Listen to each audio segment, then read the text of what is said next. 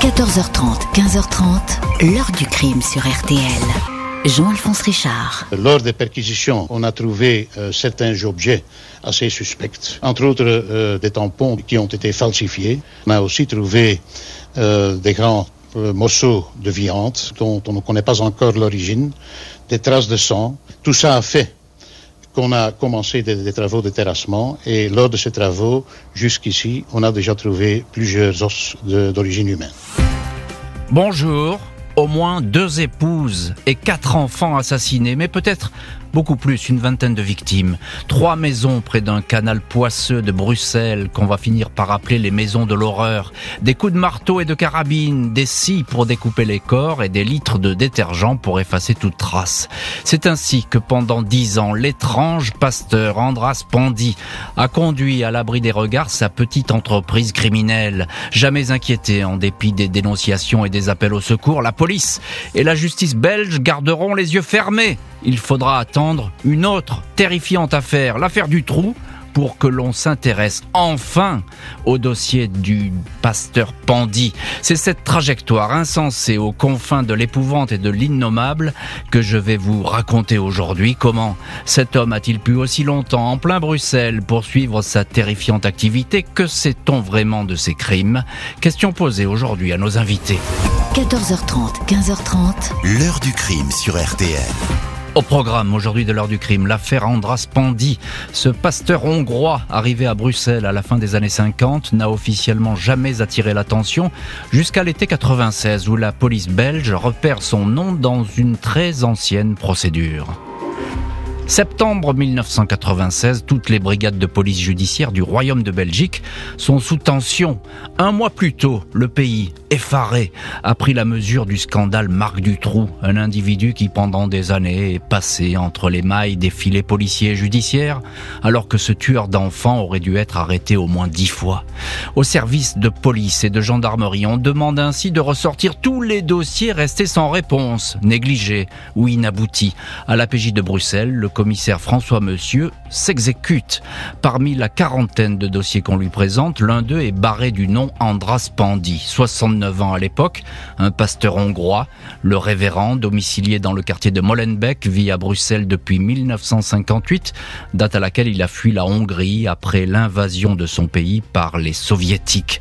Le policier retrouve deux plaintes classées sans suite. La première date de 1984. Elle émane de Timéa Pandy, fille adoptive du pasteur. Elle dénonce des violences, plainte qui a été retirée.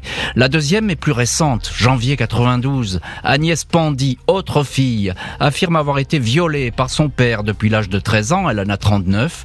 Les viols n'auraient jamais cessé. Agnès fait encore état des disparitions de sa mère, de ses frères et sœurs, et de la première épouse de son père, pas moins de six personnes. La plainte est notamment, est notamment été classée.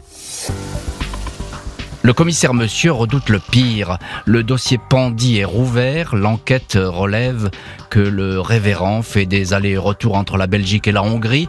Il a acheté là-bas une maison à Dunakesi, un village de sa région natale. Une demande d'assistance judiciaire est transmise à Budapest. Le vice-colonel de gendarmerie Andreas Todt euh, supervise l'enquête. Il rencontre Andras Pandy qui nie les accusations de disparition.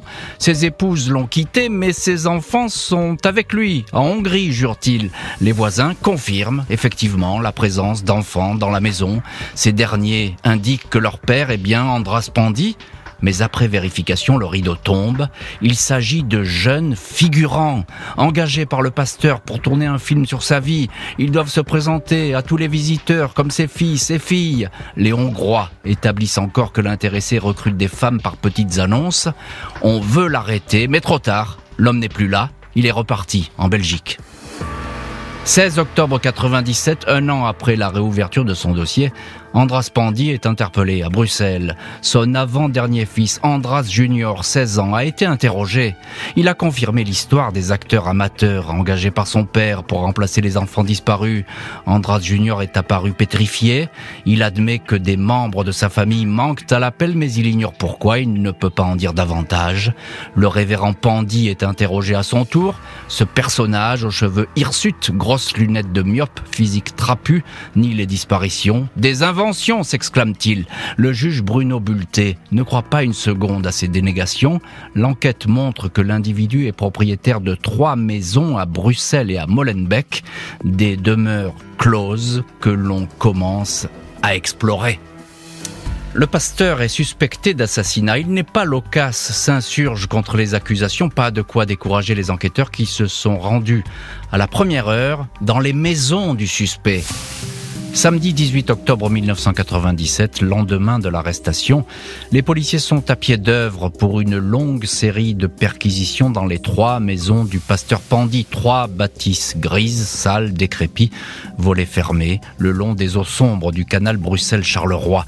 Les enquêteurs de police scientifique en combinaison bleue entrent au numéro 54 de la rue Vandermeulen, quartier de Molenbeek. Maison quasiment vide, dans un frigo congélateur qui trône au milieu de la pièce principale, deux morceaux de chair. Dans la cage d'escalier, des murs tachés de sang.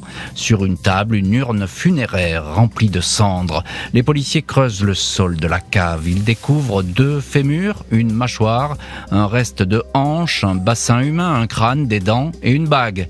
Au moins deux corps sont enterrés dans la cave de cette maison on risque de retrouver d'autres cadavres, affirme alors le parquet de Bruxelles. Les autorités sont persuadées que les six personnes manquantes dans la famille sont dans ces maisons. Le pasteur nie farouchement, il affirme que ces restes humains étaient là avant qu'il achète les lieux en 1983. Son avocat, maître Bart de Guest, précise que seules des analyses scientifiques pourront dater les corps. L'urne funéraire contient en fait les cendres de la sœur du pasteur. Les fouilles dans les deux autres maisons de Pandy sont négatives, des présomptions, mais pas de preuves et pas d'aveux.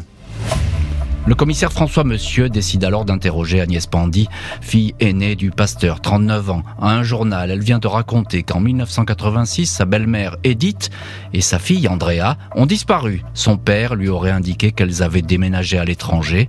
J'ai toujours su que c'était lui qui les avait fait disparaître, affirme-t-elle.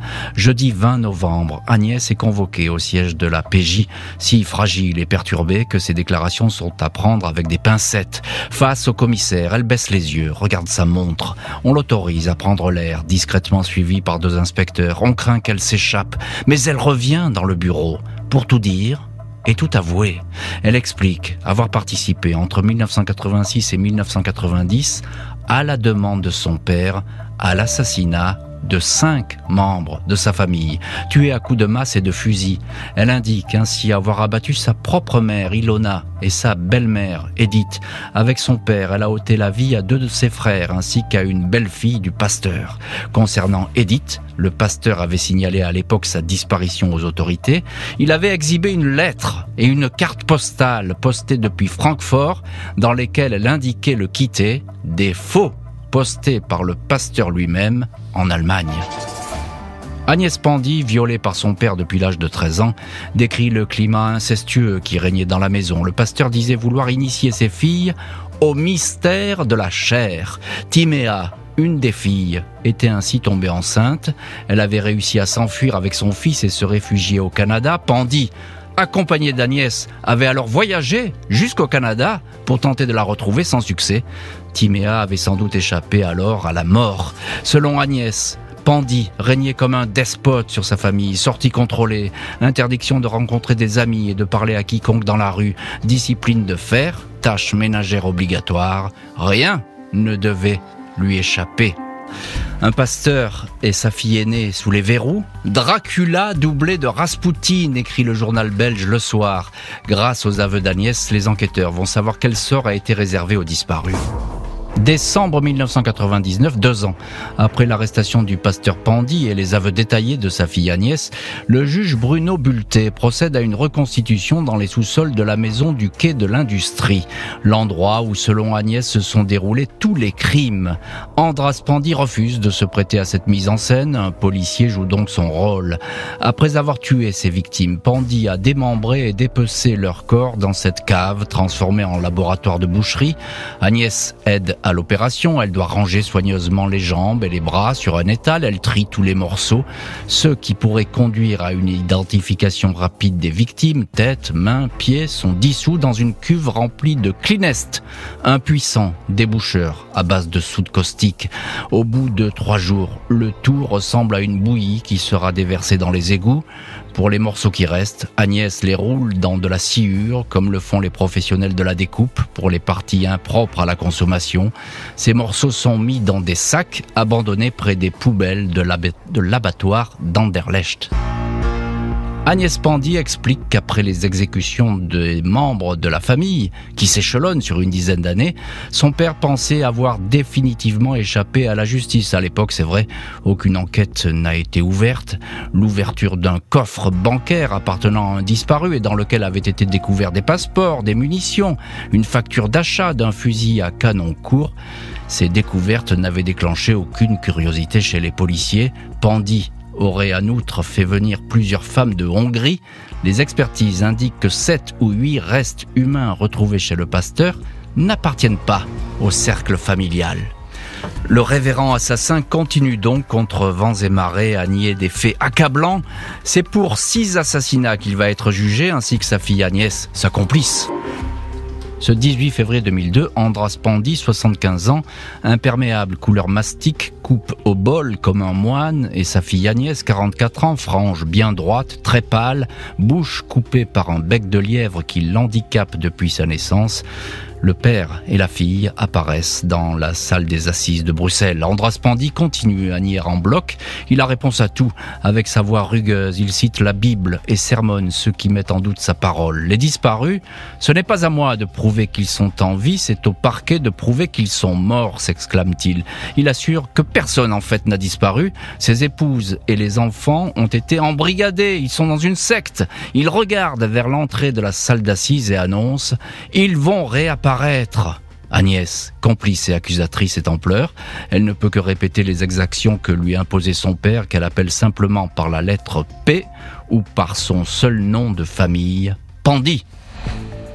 Pendant ces 13 jours de procès, les jurés sont confrontés au visionnage de la reconstitution et aux impitoyables conclusions des experts. Les corps manquants ont bien été dissous dans des bains de Clinest, un produit capable de dévorer un cadavre entier en deux ou trois jours.